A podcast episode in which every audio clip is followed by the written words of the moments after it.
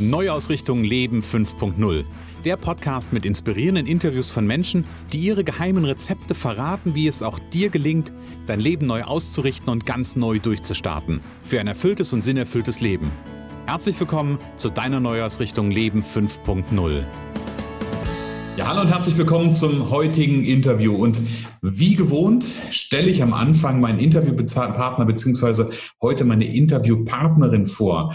Sie ist, Achtung, Kraniosakralpraktikerin. Wir haben gerade eben im Vorgespräch darüber geschmunzelt, weil ich gesagt habe, das ist für mich gerade echt ein Zungenbrecher. Ich habe es gut rausgebracht. Sie ist Transformationscoach und Kongressveranstalterin des Online-Kongresses Feel Free to Feel. Daher kommt auch der Name des heutigen Interviews. Sie arbeitet online und offline mit Menschen, die sich wieder mit ihrem Herzen verbinden möchten und ihr volles Potenzial entdecken und leben möchten. Menschen, die bereit sind, die Schatten der Vergangenheit anzuschauen, dankbar loszulassen und dieses in Licht und Liebe zu transformieren. Bin ich gespannt darauf, was sie dazu zu erzählen hat.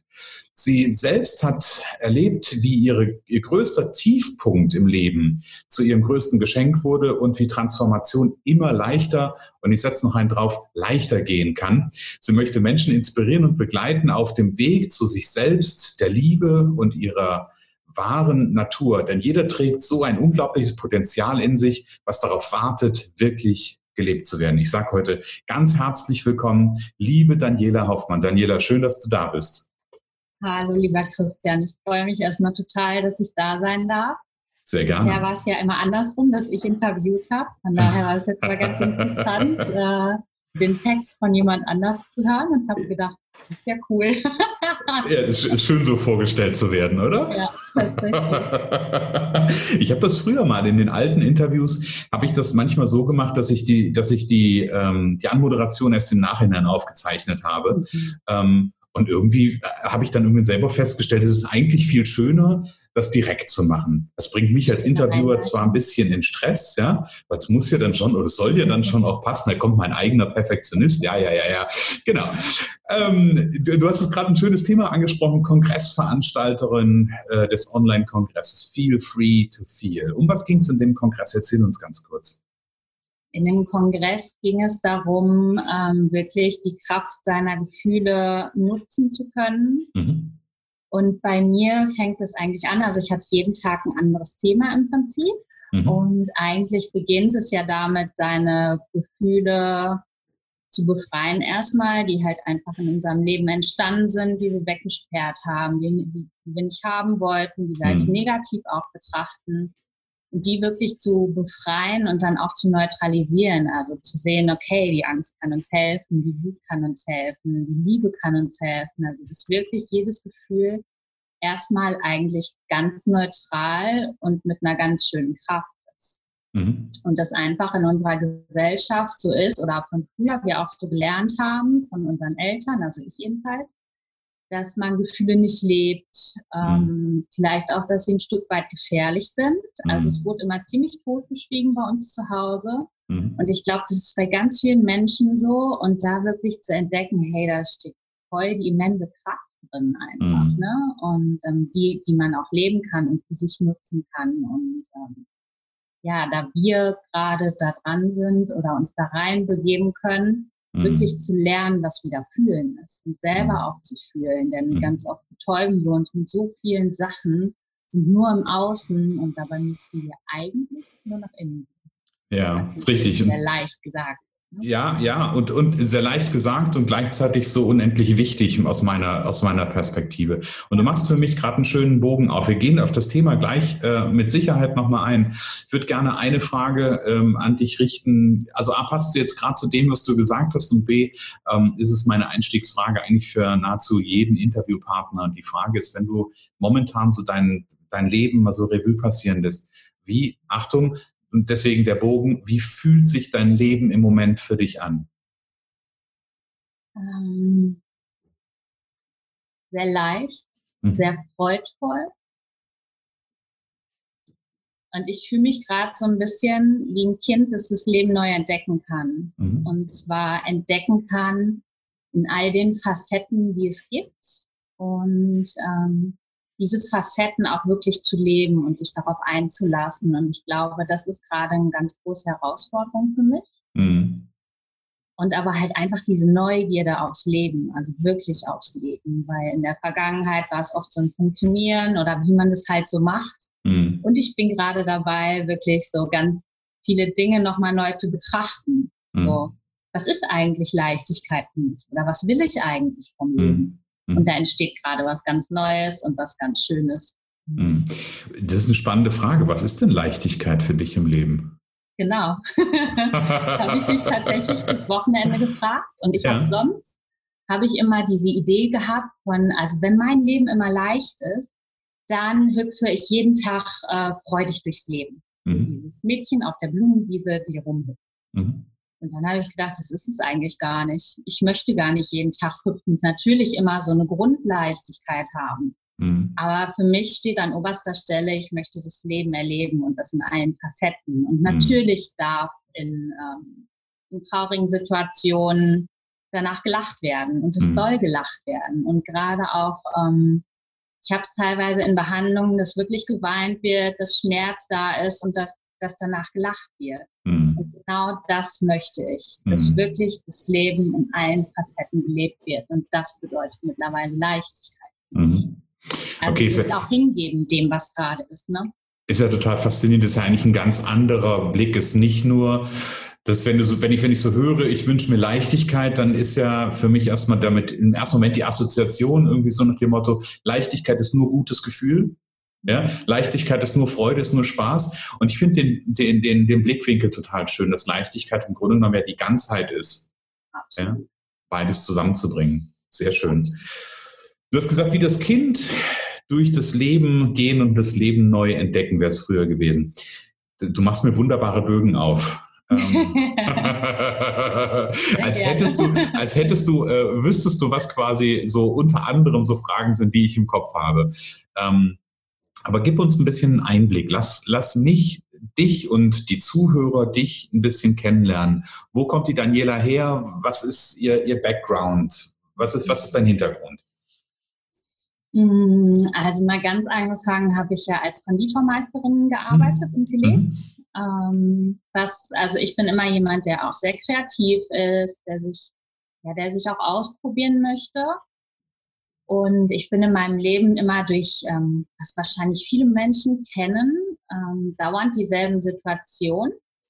Mhm. Und ich habe aber immer gedacht, ach nein, das will ich mir jetzt nicht angucken sage ich jetzt. Also natürlich mhm. war es mir in den Situationen nicht so bewusst, mhm. bis ich an einem ganz tiefen Punkt in meinem Leben gekommen bin, wo ich bestimmt war von Ängsten, von, ähm, von Gefühlen, von wieder eine Beziehung gescheitert. Was soll ich auf dieser Erde bloß? Ich habe gar keinen Bock mehr auf den ganzen Scheiß. Tatsächlich auch solche Gedanken. Mhm. Und dann habe ich angefangen, zu einer Heilerin zu gehen, okay.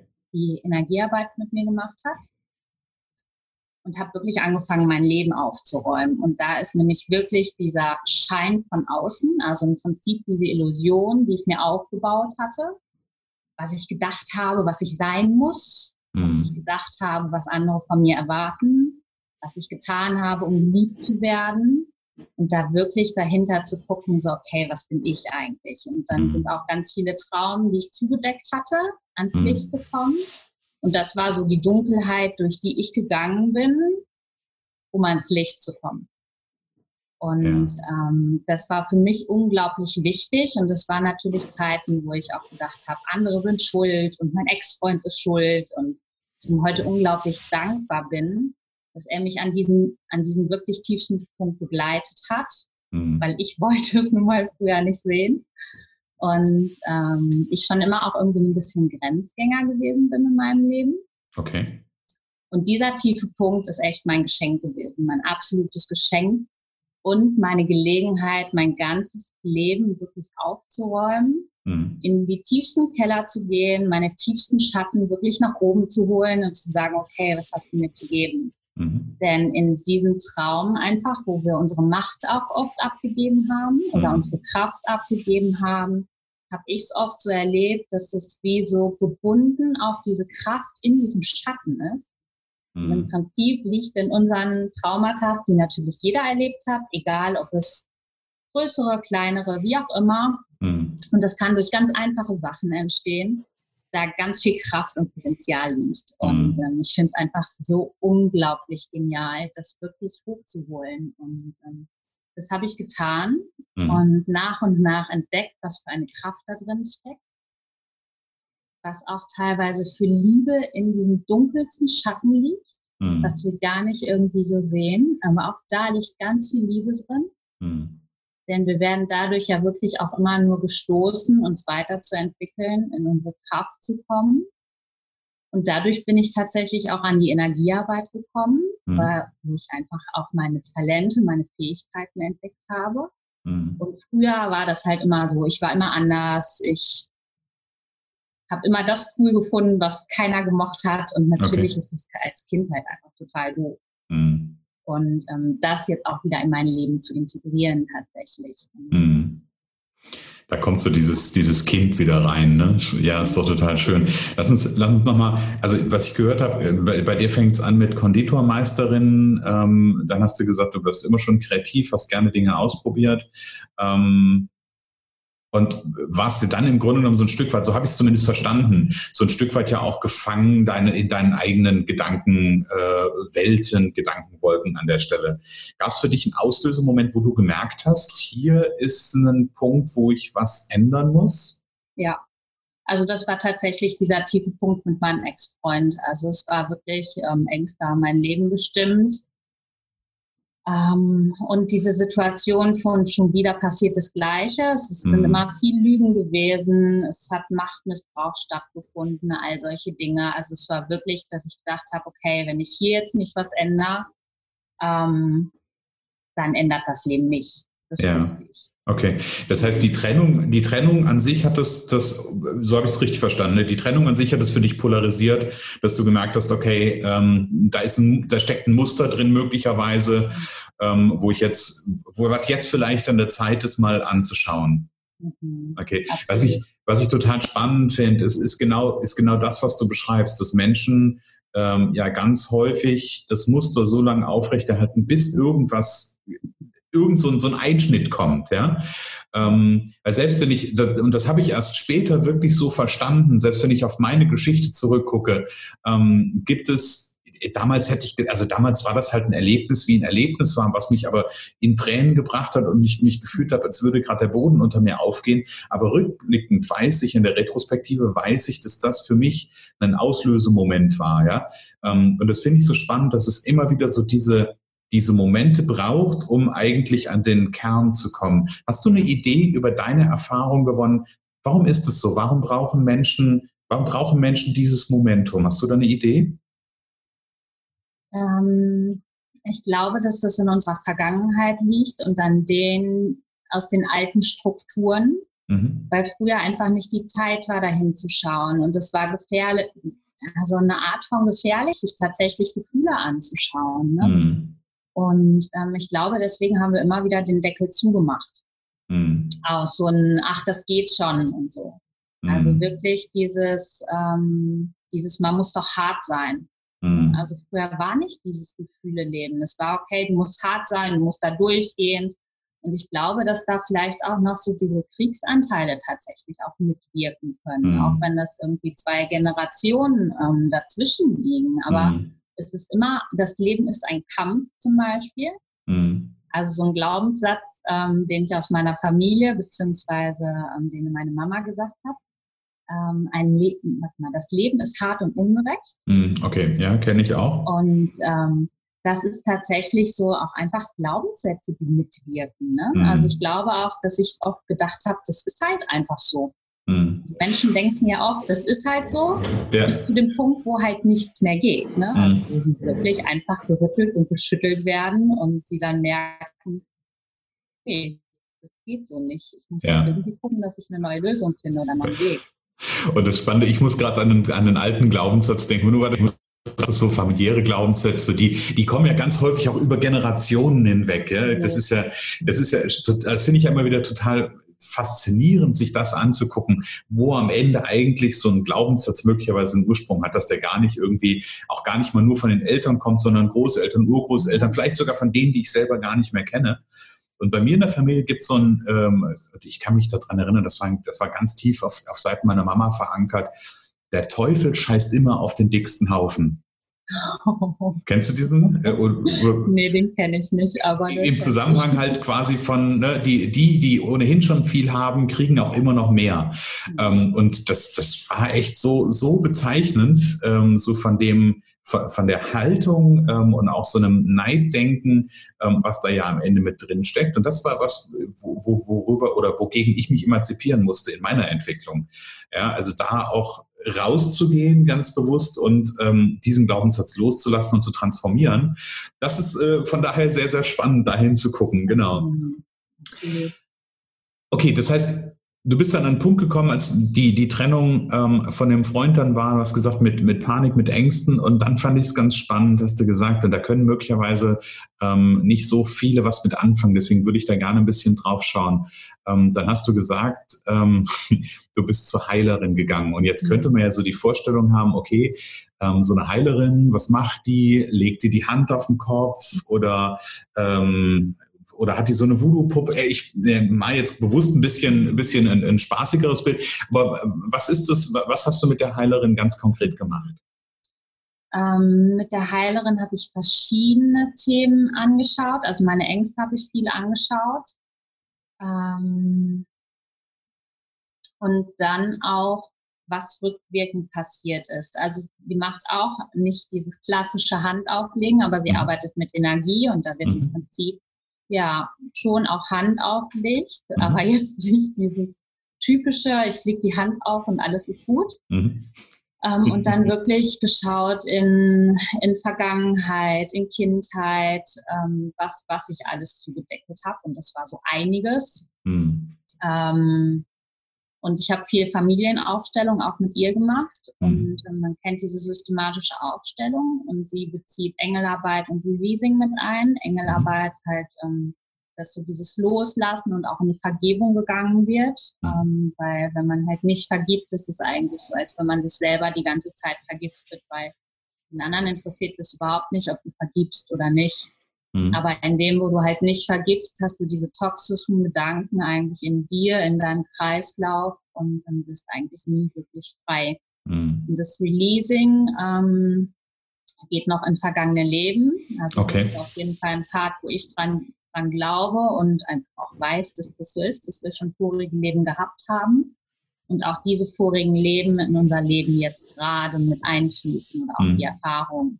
Und mit diesen Familienaufstellungen konnte ich ganz viel lösen, ganz mhm. viel verstehen, weil ich es halt auch einfach sichtbar gemacht habe. Und ähm, da sind ganz viele so Themen wie auch, ähm, dass ich das Gefühl hatte, nicht geliebt zu sein, ähm, dass ich auch eigentlich immer Nein zum Leben gesagt habe. Mhm. Oder oftmals die, mhm. die Welt als so diesen schmerzhaften Ort irgendwie so wahrgenommen habe. Ja. Und ähm, so ein, so ein großes Trauma, was sich irgendwie so durch mein Leben zieht, ist ein Drillingsthema. Ich weiß nicht, ob du das kennst. Ähm, man ist halt im Anfang eigentlich, wäre man ein Drilling geworden. Mhm, und okay. diese, diese anderen Anteile, also bei mir sind es halt zwei gewesen, mhm. die bilden sich oftmals ganz früh zurück. Mhm. Und das wird gar nicht bemerkt. Und das ist mittlerweile, ich glaube, mindestens jeder Zehnte ist ein Drilling gewesen einfach. Und ich okay. habe ganz oft in meinem Leben nach, meinem, nach meinen anderen Teilen gesucht. Hm, okay.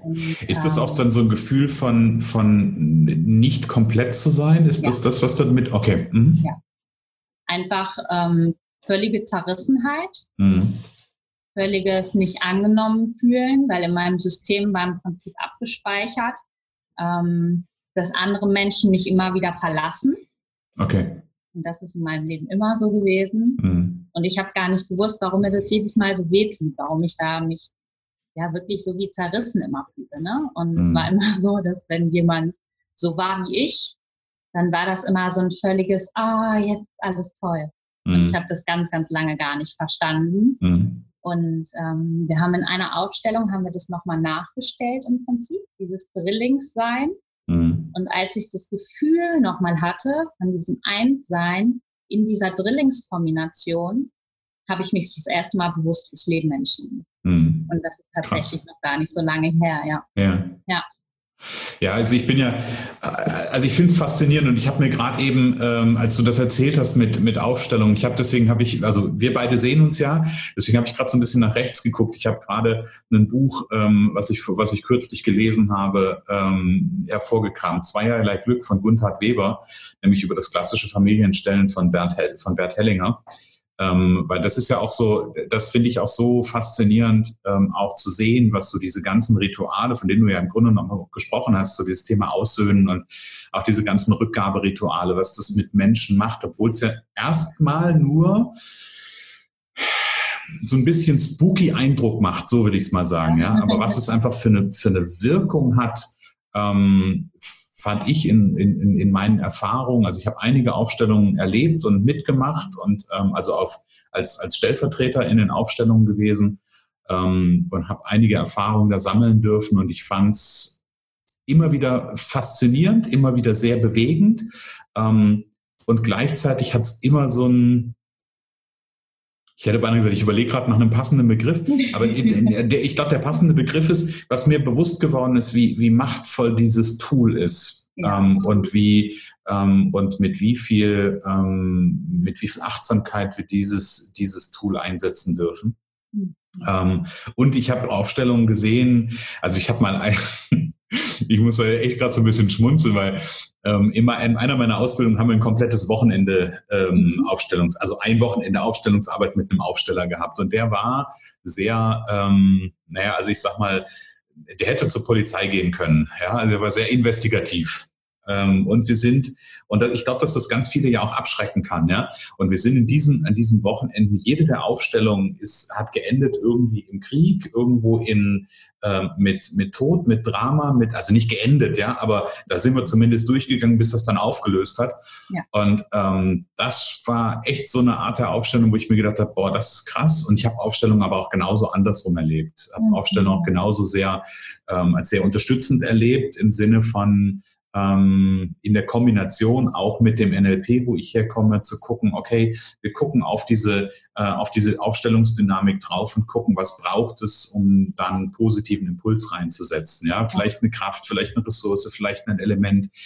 Ja, also das, da, da habe ich es als, als sehr, sehr heilsam an der Stelle erlebt. Mhm. Deswegen kann ich das total nachvollziehen, das, was du erzählst, was es am Ende ja auch ähm, mit dir gemacht hat. Ja, und ja. auch dieses, dieses Thema der, der, ähm, des ungelebten Lebens, was, wo, wo es ja im Grunde genommen auch darum geht, wenn, wenn du von dem Drillingsthema sprichst, mhm. ähm, das in die Einheit zu bringen, kann ich, kann ich sehr, sehr gut nachvollziehen.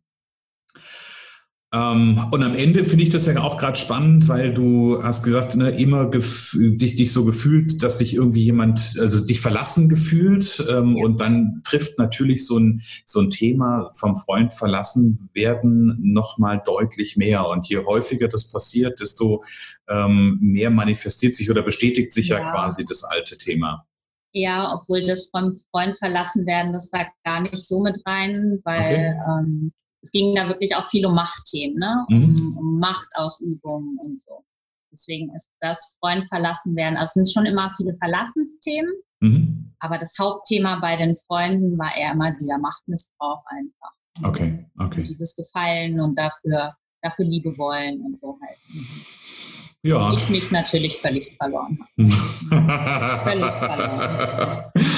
Okay, das heißt, ähm, die Heilerin hat dir, hat dir sehr viel weitergeholfen ähm, und damals warst du ja noch, ähm, habe ich richtig verstanden, warst du da noch in der Ko Da war ich noch Konditormeisterin. Ja. Okay, was, was ist dann passiert? Also dann hast du bei der Heilerin und dann erzähl ein bisschen die Geschichte mhm. weiter, weil heute bist du ja nicht mehr Konditorin, oder? Nein, heute bin ich nicht okay. mehr Konditorin.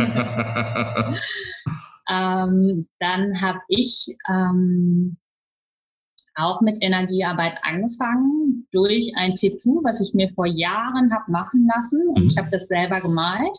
Mhm. Das ist eine Kombination aus Blüten und Schnörkeln und ein paar Symbolen. Und die Heilerin, die hat mich halt darauf angesprochen und gemeint, sag mal, wo hast du, wofür hast du das? Und ich mhm. so, ja, das habe ich halt gemalt und dann habe ich mir tätowieren lassen. Und dann sagt sie, naja, du weißt schon, dass du über den Punkt und über die Blume deinen Marken behandeln kannst. Und ich sage. Und dann meinte sie halt, willst du mal ausprobieren? Und ich sage, ja, warum nicht? Und dann habe ich das halt gemacht. Und dann habe ich irgendwann gemeint, okay, ich glaube, ich bin fertig. Und dann sagt sie, so jetzt halt mal die Hand über das Tattoo und über die Blume.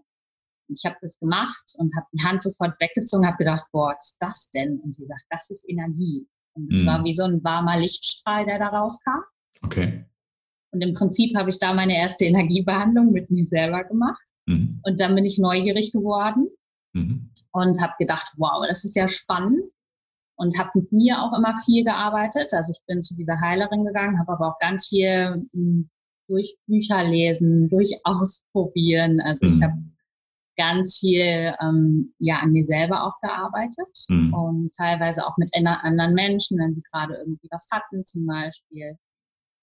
Und ähm, da bin ich einfach total neugierig geworden und habe gedacht, wow, also das ist okay. sehr, sehr interessant.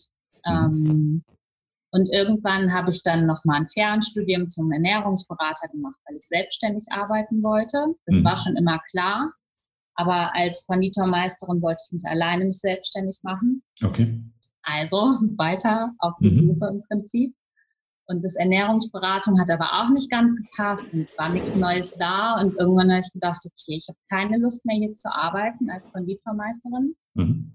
Einfach weil es schwierig ist in diesen alten Strukturen. Ähm, und ich gesagt habe, ich möchte das nicht mehr. Und dann ist mir die Weltreise untergekommen, beziehungsweise meine Reise nach Südamerika. Und ich habe dann entschieden, reisen zu gehen. Mhm. Und dann war ich ähm, ja, ich habe den Entschluss gefasst und ich glaube, zwei Monate später war ich in Südamerika.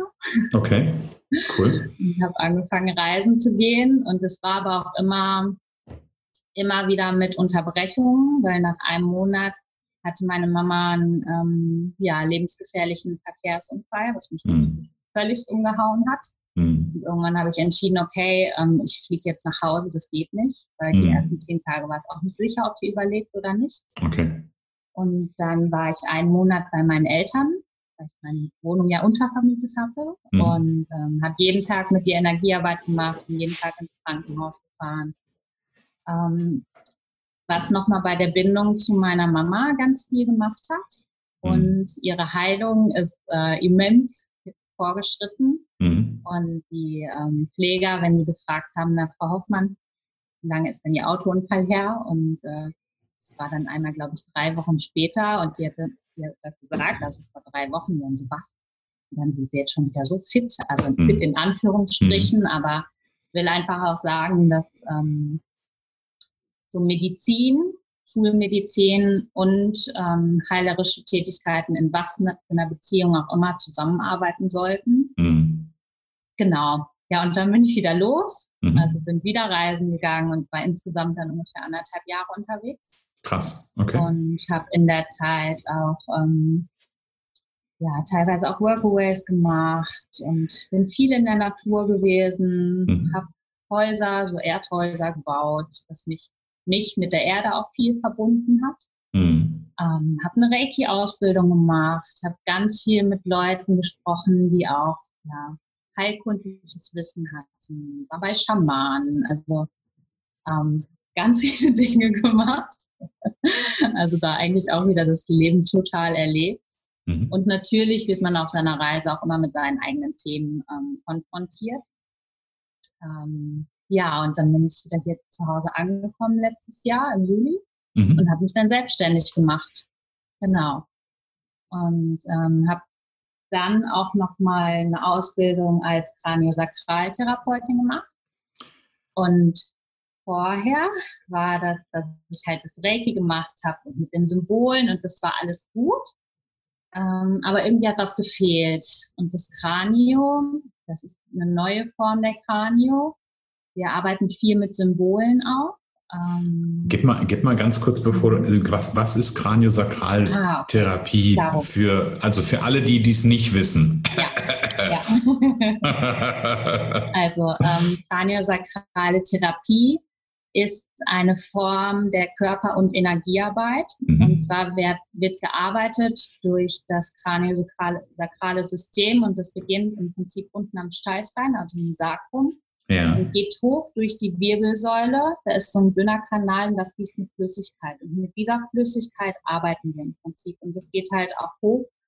Ähm, diese Hirnhautflüssigkeit, die da drin mhm. ist, die ist mit diesem System, das in der Wirbelsäule fließt, verbunden. Okay. Und hauptsächlich arbeiten wir darüber. Und es ist aber auch so, dass vielfach ähm, so negative Sachen, Blockaden aus was auch immer, zum Beispiel in Knochen auch abgelagert werden. Mhm. Und da ist es wirklich so, dass wir auch in die Knochen, in die Faszien reingehen energetisch und im Prinzip rauslösen. Mhm. Und ähm, ja, genau, also das ist kraniosakrale Therapie und es gibt zwei verschiedene Formen. Es gibt einmal die biodynamische mhm. und einmal die mechanische. Und bei der mechanischen, das machen teilweise auch Osteopathen, die drücken aber auch viel. Es wird viel oben am Kopf gearbeitet. Okay.